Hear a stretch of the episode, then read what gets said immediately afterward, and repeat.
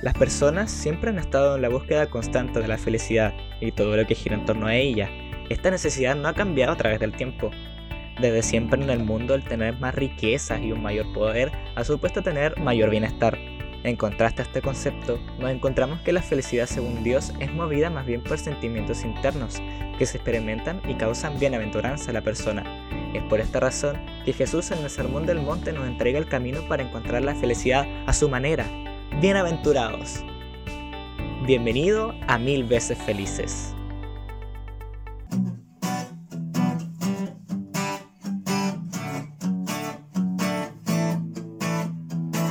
Única razón de mi adoración, eres tú, mi Jesús. El único motivo para vivir, eres tú, Señor. Mi única mi salvación. Tu único amor eres tu Señor, y por siempre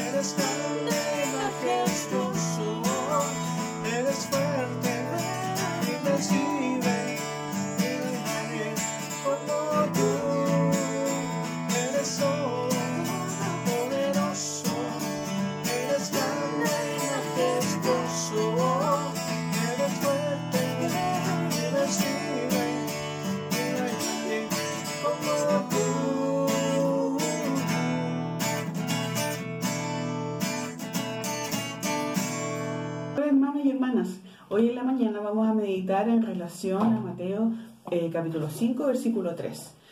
Hay unas unas versiones bastante buenas en relación a este versículo que tiene relación con bienaventurados los pobres en espíritu porque de ellos es el reino de los cielos. Pero ¿sabe qué? La versión que más me gusta es la NTV. Dice, Dios bendice a los que son pobres en espíritu y se dan cuenta de la necesidad que tienen de Él, porque el reino del cielo les pertenece. Y la versión NBI dice, dichosos los pobres en espíritu, porque el reino de los cielos les pertenece.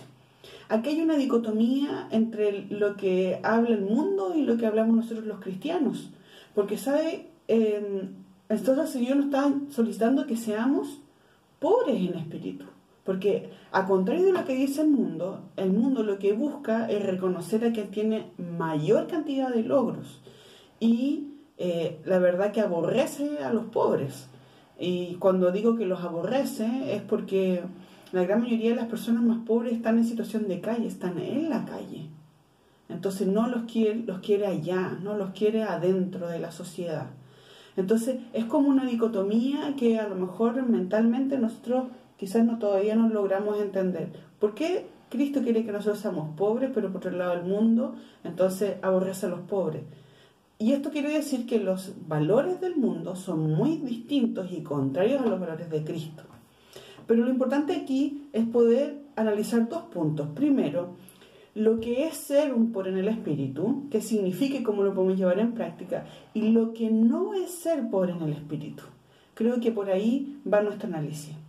Y por otro lado, Jesús nos pide eh, que seamos pobres porque de esta manera nosotros vamos a ser felices y mil veces felices, como dice eh, la publicidad de las ocho bienaventuranzas que hay. Voy a seguir buscando. Mi amor, haciendo aseo, encontré estos diplomas, esta carpeta. Estas cosas son tuyas, ¿cierto? Sí, pues esos son todos mis logros deportivos que tuve cuando era más joven. Fui mejor jugador, goleador en un ¿Estás sudamericano de fútbol. Ah, qué eh, bonito. Anduve en unos sudamericanos nacionales, anduve en Alemania en un mundial.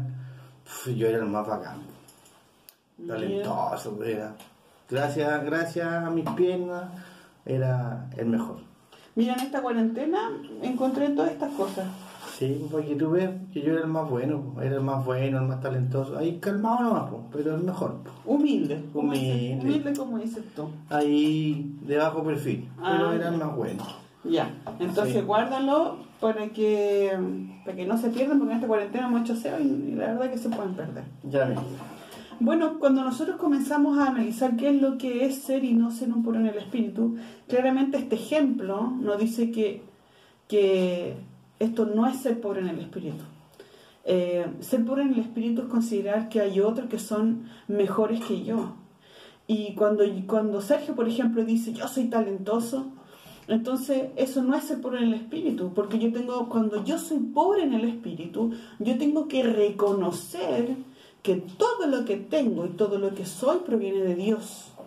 Cuando soy pobre en el espíritu, cuando no lo soy, la soberbia me gana. Cuando no soy pobre en el espíritu, generalmente estoy reconociendo que todo lo que yo soy proviene de mi propio esfuerzo. Bueno, eh, por eso que yo le decía que había una dicotomía entre lo que piensa el mundo y lo que pensamos los cristianos. Por otro lado, las ocho bienaventuranzas están relacionadas a cómo es el carácter del cristiano.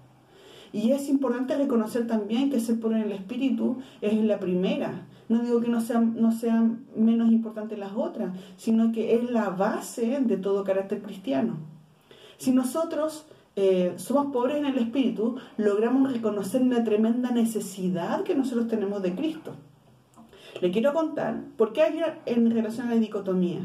Mire, yo tengo aquí una estadística que señala que 7 de, que siete de 10 chilenos tienen un tremendo temor a perder el trabajo.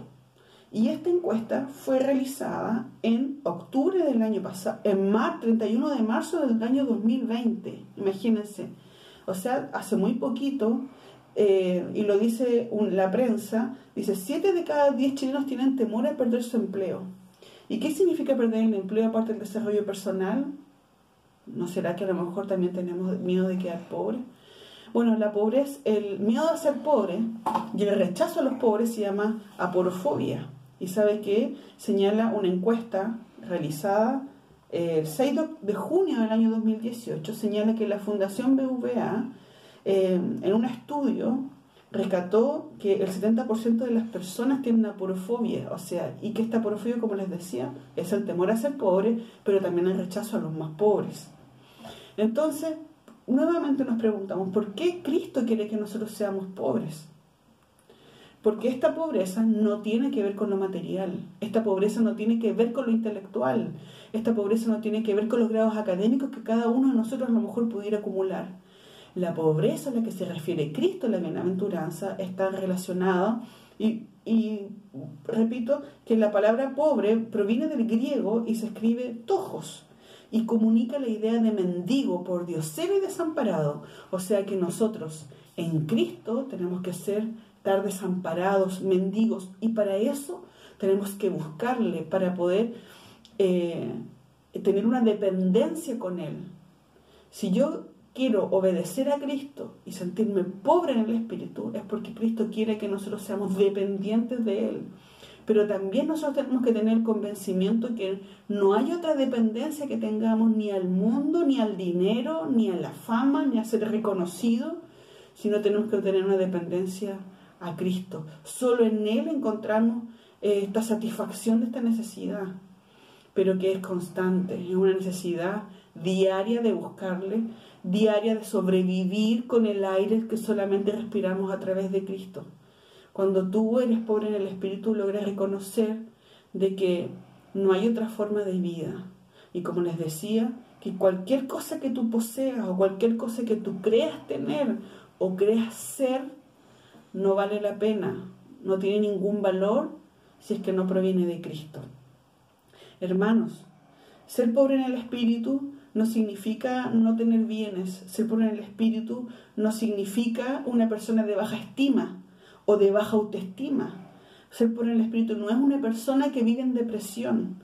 Ser pobre en el espíritu no es por ningún motivo, además, ser una persona que a lo mejor ha perdido su dignidad.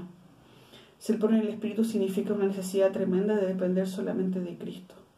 Eh, a contrario, como les decía, de lo que piensa el mundo. Por nuestra oración constante tiene que ser negarnos a nosotros mismos. Es que reconocer que todo lo que nosotros somos y lo que nosotros tenemos proviene de Cristo y de nadie más. Así que hermanos, como les decía, nosotros podemos ser personas que podemos hacer el bien y podemos ser muy buenos trabajadores y recibir una remuneración por ello. Pero todo eso proviene de Cristo. ¿Y sabe qué? Esa es la mayor satisfacción, porque nosotros no somos nada sin Cristo. Y por eso que somos felices, por eso que la palabra dice felices, porque allí encontramos la felicidad. Nosotros logramos ver, los que tenemos redes sociales, logramos ver que mucha gente quiere ser reconocida, porque eso es lo que busca el mundo. Es quien tiene la mejor publicación, quien pone el mejor chiste, quien tiene más, tiene más seguidores, ¿cierto? Pero hoy en día eh, eso tiene un gran valor, pero lo que nosotros buscamos no es eso, sino que a través de Cristo nosotros poder llenarnos, a, poder de, a través de Cristo lograr encontrar eh, este aire que nosotros queremos respirar día a día. Hermanos, que el Señor les bendiga y no se olvide, mil veces felices. Gracias por escucharnos. Recuerda que nos puedes encontrar en Facebook e Instagram como Iglesia Dios Proveerá. Nos vemos pronto.